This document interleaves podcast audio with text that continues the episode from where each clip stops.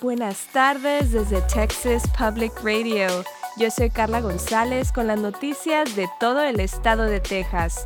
Pablo de la Rosa regresará nuevamente en un próximo episodio. Gracias por acompañarnos.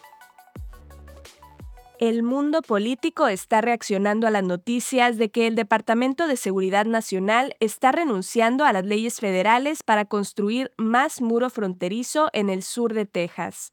El expresidente Donald Trump recurrió a las redes sociales el jueves para celebrar la noticia y exigir una disculpa a Biden.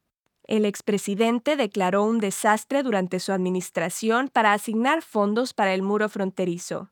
Biden dijo durante su campaña presidencial que no se construiría más muro durante su administración, revocando la orden de desastre. Sin embargo, el jueves, Biden dijo a los reporteros que la administración necesitaba usar el dinero asignado para ese propósito, aunque pensaba que el muro no funcionaría. El congresista Henry Cuellar, cuyo distrito incluye el condado de Starr, donde se construirían los muros, dijo que el gasto era derrochador e ineficaz. Él abogó en cambio por más personal y tecnología en la frontera.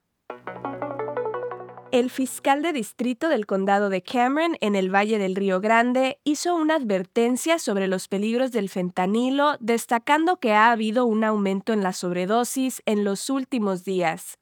Hubo ocho sobredosis de fentanilo en el condado en 48 horas. Tres fueron fatales y cinco resultaron en hospitalizaciones. El fiscal de distrito, Luis Sáenz, dice que es posible que hayan ocurrido más sobredosis que aún no se han reportado. La oficina está trabajando con la policía y con la agencia antidrogas para rastrear de dónde proviene la sustancia que se distribuye en el condado.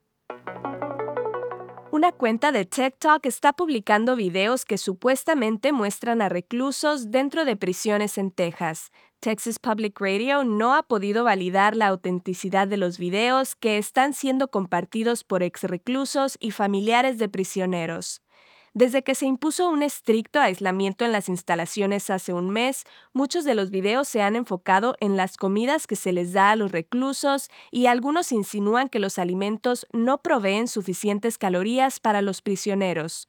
Un video del mes pasado muestra lo que parece ser basura y papel higiénico en llamas en lo que se identificó como la unidad Clements una portavoz del Departamento de Justicia Criminal de Texas, o TDCJ, negó las acusaciones en una declaración y dijo que a los reclusos se les sirve la cantidad requerida de alimentos.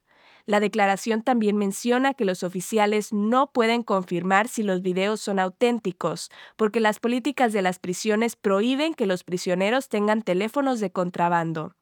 Más de 360 teléfonos han sido confiscados por funcionarios de la prisión desde que comenzó el aislamiento. Una nueva investigación dirigida por la Universidad Texas AM informa que los loros de corona roja, que están en peligro de extinción, están prosperando en sus nuevos hogares a lo largo del sur urbano de Texas.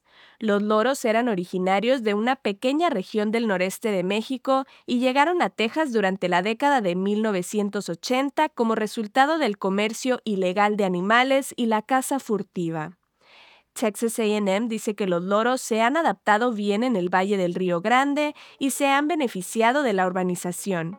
Ahora hay alrededor de 900 aves de corona roja en Brownsville, Harlingen, Weslaco y McAllen. Esto ha sido TPR Noticias al Día. Siga nuestro canal en YouTube o Facebook para no perderse ninguna historia. Desde el Valle del Río Grande para Texas Public Radio, yo soy Carla González. Este año en Texas Mutual Insurance Company estamos celebrando 25 años de dividendos con un récord de 340 millones distribuidos en negocios de Texas. Vea cómo los negocios son mejores con Texas Mutual en texasmutual.com diagonal dividendos.